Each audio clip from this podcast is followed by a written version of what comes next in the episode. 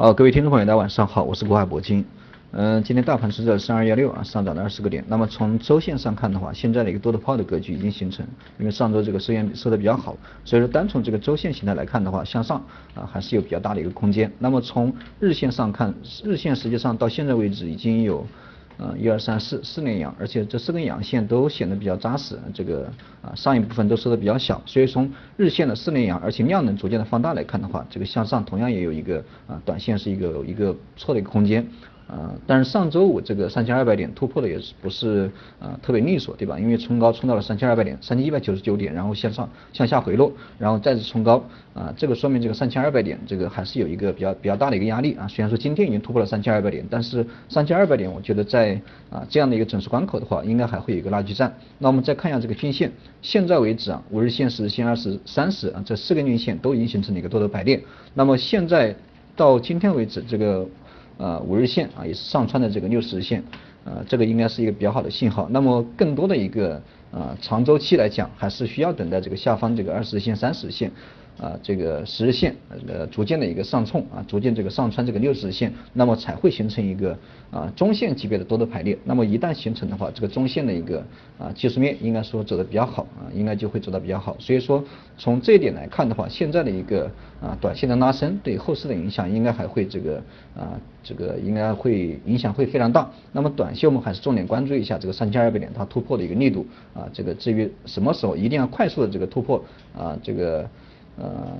快速的形成一个多头排列，那么后期的行情才会有一个持续性的一个突破，形成一个比较强大的一个突破。那么我们再看一下这个宏观经济面，其实今年的一个啊宏观面上相关的一个数据都表现的非常好，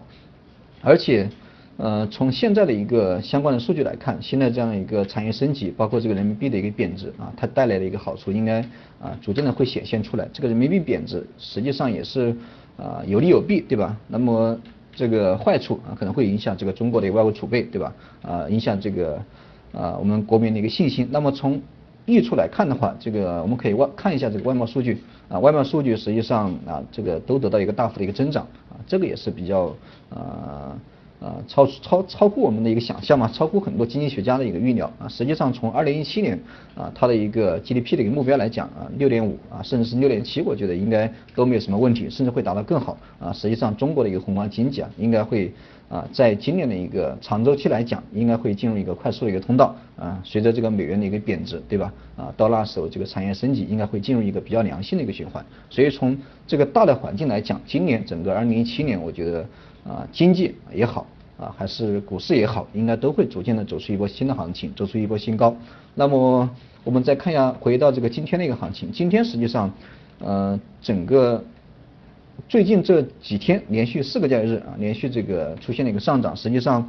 呃，大盘在涨，实际上还是一个比较乏味的一个局面啊，因为上涨。比较快速的股票只是少部分啊，实际上多多数的股票，绝大部分股票都是一个水爆主流，都随着这个大盘每天涨个一个点左右，对吧？零点五个点，一个点，一点五个点，实际上都啊赚钱的效应不是很大。那么为什么会出现这种情况？我觉得很大程度上还是因为一月十六号那一根大幅的一个啊探底拉升啊，它没有带来强势的一个反弹。那么底部实际上并不扎实。那么正是因为这个底部不不扎实，所以说带来这个散户啊进场，散户这个操作股票的一个积极性不高啊，这个也是市场这个不温不火一个比较重要的原因。那么怎么样去调动这个资金的一个进场？怎么样能够调动散户的啊它的一个积极性？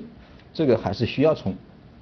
均线啊，这个就我刚才讲的这个下方啊五日线、十日线、二十、三十这四根均线上穿这个六十线，一旦形成上穿，那么散户的一个入场的一个信心应该会得到一个比较有利的一个。呃，有利的一个影响。那么从另外一方面讲，怎么样去快速的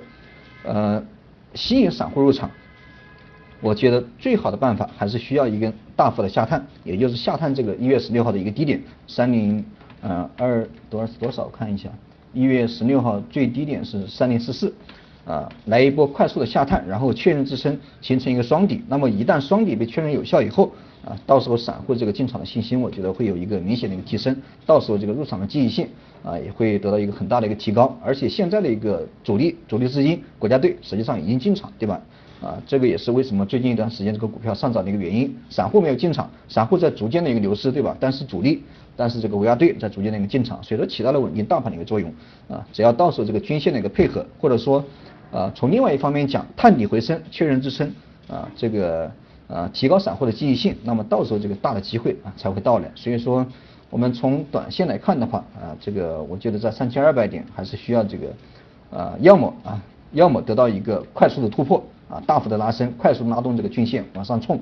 要么啊直接来一个大幅的下踩。啊，确认支撑，然后再上涨，这样的话，行情才会有一个比较有比较这个大幅的突破，比较有利的一个啊长久的一个突破。啊，如果说没有这两点啊，达不到这两点，我觉得在三千二百点还会形成一个震荡整理，啊，还会震荡整理一段时间，这个再实际突破，这是我个人的一个观点。那么今天的盘面就是啊，就是这样的一个我个人的一个观点啊，也就是在三千二百点附近，我觉得还会来回震荡一段时间。啊，所以说关于这个大大盘这个。啊，想呃会不会这个大幅的上涨，这就是呃几个几个两个大的前提吧。好了，今天就先给大家讲到这里。如果说大家有有什么问题，大家可以加一下我的微信，国海铂金的手写字母加上四个八，有问题在微信上面给我留言。好了，今天就先给大家讲到这里，我们明天见。